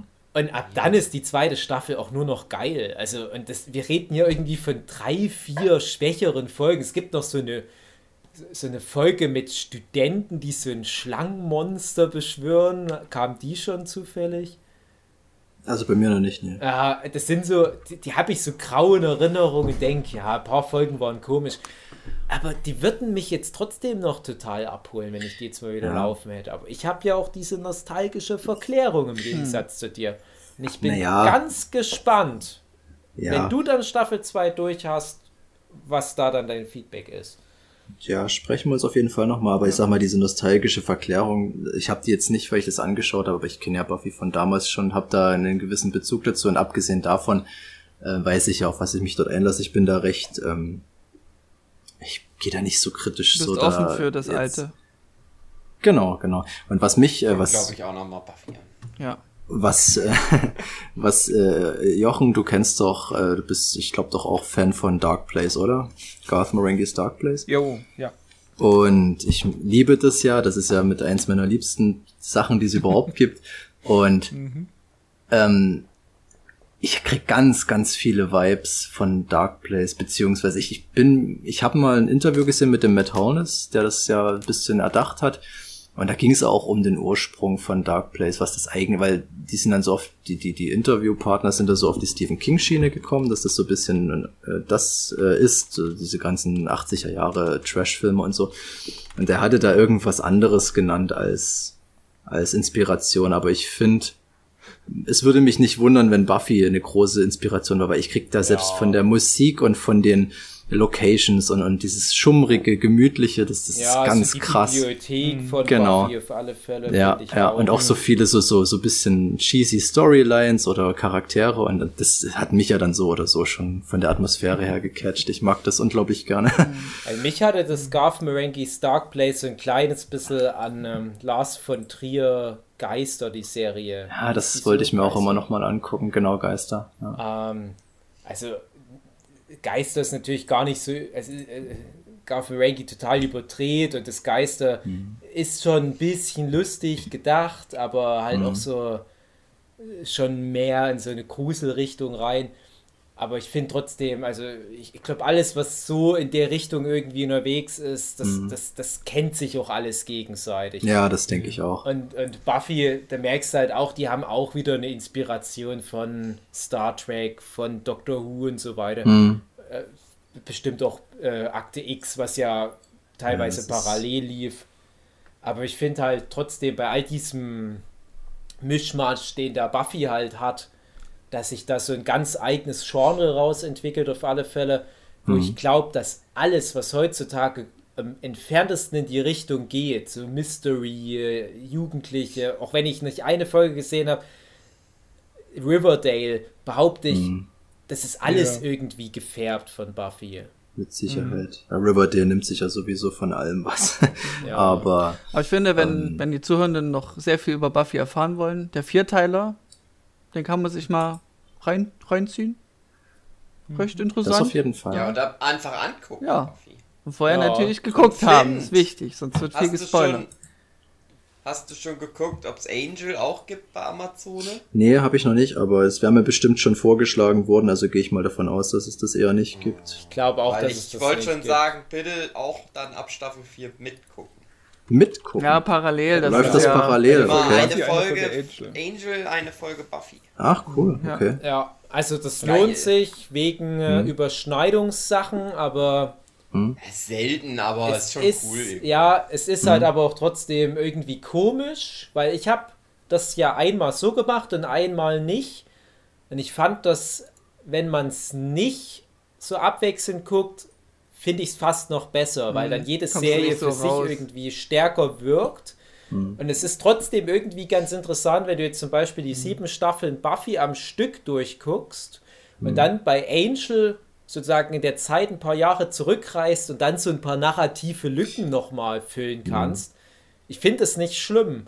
Ja, wir hatten das doch letztens bei Clone es Wars. geht. Ja, ich weiß, ich weiß, du kommst jetzt auf das zu sprechen, was auch der Jochen gemeint hat, aber äh, ich finde, die haben doch einen sehr eigenen, eine sehr eigene Stimmung, sehr eigenen Charme, alleine Ja. durch die zwei verschiedenen Settings. Und ich finde immer, das habe ich, glaube ich, damals in der Buffy-Folge gesagt, ich finde immer, wenn ich, wenn ich Angel gucke, finde ich Angel ist das Geilste. Und, und Buffy ist ja im Vergleich dazu manchmal ein bisschen zu kindisch, ein bisschen zu harmonisch und kitschig. Und dann gucke ich aber wieder Buffy und denke, ja, aber irgendwie ist Buffy ist doch das Geilste und Angel ist da im Vergleich ein bisschen zu düster, ein bisschen zu markant männlich und, und bla bla Also ich bla. finde ich Und- finde Buffy auch geiler als Angel, muss ich sagen. Also, Ah, what's up? What's Ich up? mein, Wenn- ich wenn- find wenn Buffy Angel geiler als einmal Angel. Barry Manilow für dich singt, ziehst du dich anders. Ich hatte, glaube ich, Okay. Angel Ich kann damals mehr geguckt als. Buffy. Naja. Ne, Es ist Daraufhin völlig wollte ich nicht legitim. hinaus. Also, das, das ist, Angel ist halt äh, irgendwie in meiner Gunst rückwirkend nach all den Jahren äh, kickt's irgendwie Angel immer mehr so raus. Ich habe Mhm. aber auch Angel schon seit über zehn Jahren nicht mehr geguckt. Und ich müsste es mal Mhm. wieder komplett am Stück, alleine um halt endlich mal die Folge mit euch aufzunehmen dazu. Oder die Mhm. vier Folgen. Äh, müsste ich es doch noch mal machen. Plus, mir kraut halt bei Angel auch am meisten vor der ersten Staffel, weil die halt auch noch so, hm, vor sich hin dümpelt Bin oder ich, was? bin ich mal nicht hier, bin ich dort. Und das Die ist. erste Staffel habe ich beim zweiten Mal alles angucken auch geskippt, tatsächlich. Ah, Geskippt im Ja, Sinne von komplett ich die die jetzt, Staffel? glaube ich, nochmal wieder. Komplett die was? Staffel übersprungen oder wirklich nur so immer sprungweise, naja, sinnloser Dialog, nächstes skippen. Nee, einfach geskippt. Okay. Ich wusste da einfach noch sehr genau, was Okay. da passiert. Und da hat die, da wussten die irgendwie noch nicht, was die machen. Ja. Das, das ist bei Angel auch erst ab Staffel 2, finde ich. Da Ja. hatten die erst so raus. Was war denn der, der. Märchen-Arc? Was war denn das für eine Staffel? das war am Ende von Staffel 2. Das Zwei. fand oh. ich doof. Ach so, okay. Oh, da war ich Ja, ja das passt so doch nicht mehr ran. Staffel 2 ist dann zu Ende erzählt und dann, oh, wir haben noch drei, vier Folgen. Und dann haben die noch diesen äh, in, in der anderen Welt. Ja. Aber bei, bei Angel ist es halt genauso wie bei Buffy. Angel Staffel 1 läuft ja parallel zu Buffy Staffel 4. Und Buffy Staffel 4 ist ja schon dann voll in diesem ganzen, wir erzählen komplexe Story Arcs über eine ganze Staffel. Und Angel war dann wieder da, parallel, wie gesagt, dazu, wo Buffy in Staffel 1 war, nämlich Monster für Week. Jede Folge in sich geschlossen, aber im Gegensatz zu Buffy keine knackigen zwölf Folgen, wo ja trotzdem die ersten zwei und die letzten zwei und zwischendurch auch nochmal zwei, drei so einen Handlungsbogen bilden. So ein Angel sagt, oh, da sind irgendwie 22 Folgen, und sind aber irgendwie 22 für sich und du brauchst die nicht ganz so krass da in Kontext miteinander setzen. Und das, das sind aber auch eigentlich alles starke Folgen. Also ich kann auch ganz, ganz viele Folgen aus Staffel 1 nennen, spontan, wo ich sage, die sind so gut. Also Angelus, ne, sag ich nur, oder äh, die Folge mit dem Geist in, in den Wänden, sage ich jetzt mal. Ne, mit Kon ja, ich will nichts spoilern. Und trotzdem, und deswegen verstehe ich auch Hugi, denke ich dann immer, ja, aber so für das große Ganze von Angel, hm, das, das bleibt Ich hatte halt beim, beim zweiten Mal durchgucken, hat es ja schon erwähnt, dass ich das da mit meiner Ex-Freundin damals geguckt hatte. Und die hasst, die hat halt Angel gehasst. Also die mochte den halt nicht, also Ja. die Figur. Und das musste ich dann ganz lange verhandeln, dass wir die Serie überhaupt angucken. Weil Buffy auch erst anguckbar war, wo dann Spike mit eingestiegen ist für sie. Das war vorher auch schon ganz schwierig. Ja, Und da habe ich dann halt diesen Deal gemacht, ja, dann lass uns halt die erste Staffel skippen, weil die ist halt eh noch nicht so fürs große Ganze so wichtig. Und dann fangen wir jetzt bei Staffel 2 an. Deswegen habe ich die beim zweiten Mal dann geskippt. Als ich das dritte Mal angeguckt habe, habe ich die auch nochmal wieder angeguckt. Okay. Ja, Da ist dann wiederum auch interessant, dass wenn du Staffel 2 von Angel anfängst, auf einmal äh, Staffel 1 von Buffy wieder so relevant ist, wo ich mir fast denke, das wäre eigentlich auch. Na, nee, es machen. Nee. Hm. nee. Also ich versuche gerade so eine komplizierte Star Wars-Film-Logik, wann man welchen Film guckt, da reinzubringen. Ja, Und ich weiß halt noch, es gibt ja bei Angel Staffel 1 am Ende einen Cliffhanger und wie wir da in der Schule damals, weil das, wie ich ja schon oft erwähnt habe, noch unsere Watercooler Conversation Serie war, Buffy und Angel und dann später sowas wie Gilmore Girls, äh, dass, dass wir da alle dachten, hä, wer, wer war das? Weil wir uns nicht mehr an Staffel 1 von Buffy erinnern konnten, ne?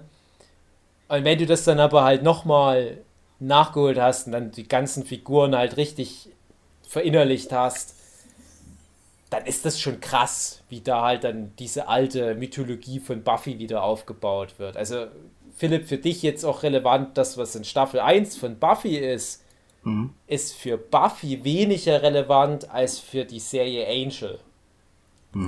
Ja.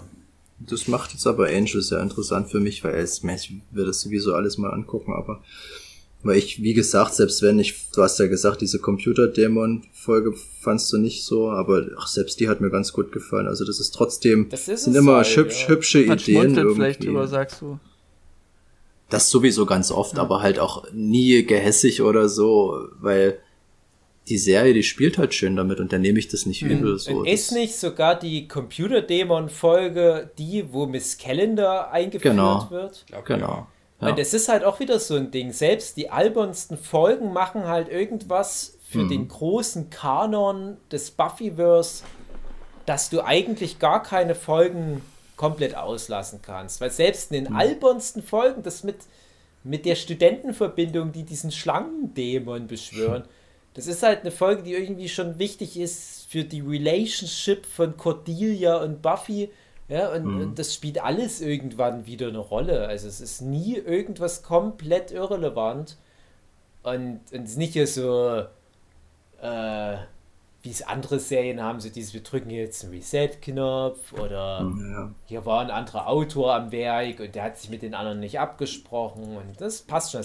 Selbst diese doofe Hyänen-Folge bekommt dann in Staffel 5 oder 6 nochmal ein cooler Spruch von Sender, wo ich mir denke, alleine dafür hat sich das Ja. gelohnt. Das ist mal ein halber Satz und da denke ich mir, ein Glück, dass ich die Hyänen-Folge schon so oft gesehen habe, obwohl die so komisch ist. Ja, bei mir ist gerade Ja. komisch, ich habe irgendwie, ich wurde glaube ich von einem Vampir gebissen, aber nicht einem am Hals, nicht am Hals, sondern an meinem Handgelenk und jetzt versuche ich Hey, damit meinen André. Finger da so drauf zu tippen. André, das war, André. ist am Penis, aber das war kein Ja. Vampir, es war ein Homosexueller. Oh! Aber das ist okay, André. Das André, ich habe den besten Jochen Gedächtnis Award Jochen Schwärzer. Jochen, Wortspiel Ja. äh, Beitrag zu deiner äh, Urgeschichte. Ja. Weil Ich habe ja gesagt, ein, weil du gesagt ein Vampir, ich sag ein Urzeitvampir, ein, ein Turokan. oh, An alle, die Buffy bis Staffel 7 geguckt haben, wissen, ah, Turokan, der Urzeitvampir. Mhm. Aber die kennen den ohne Haar.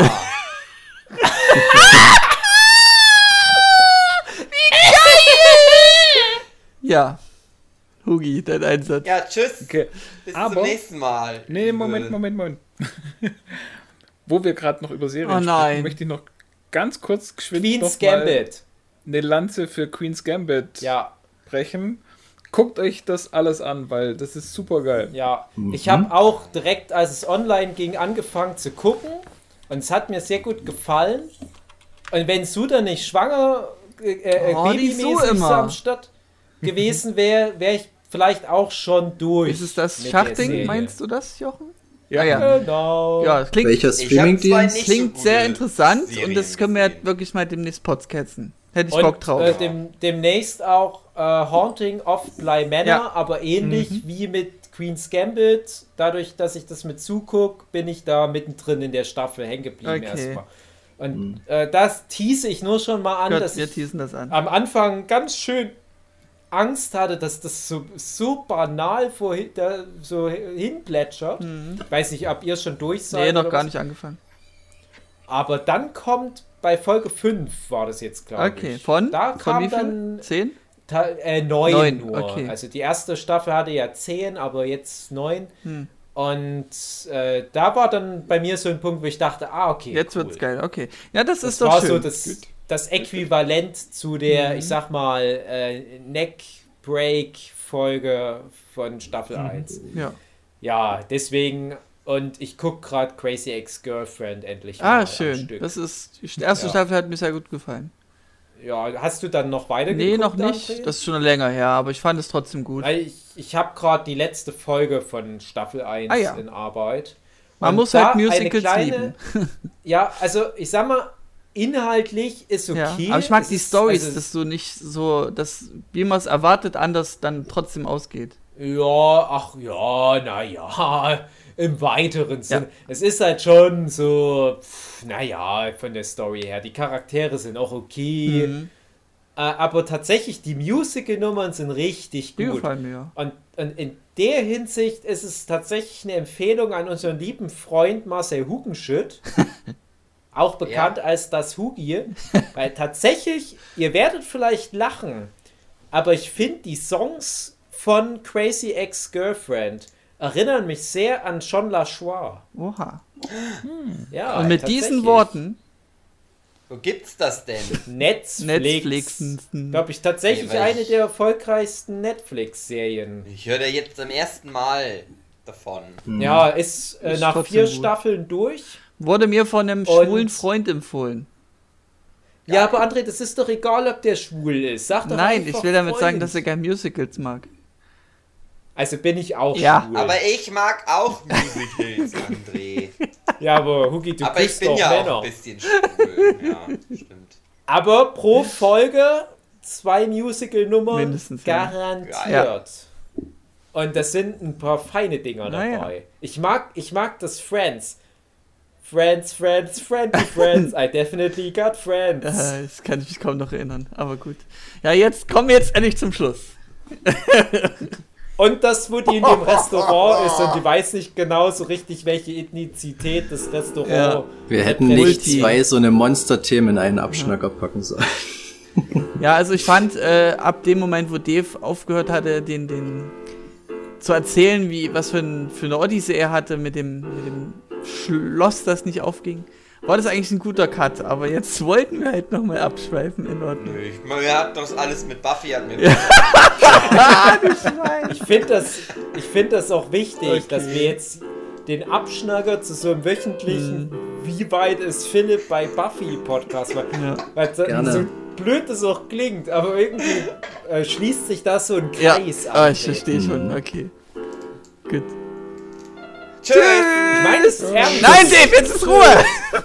Tschüss!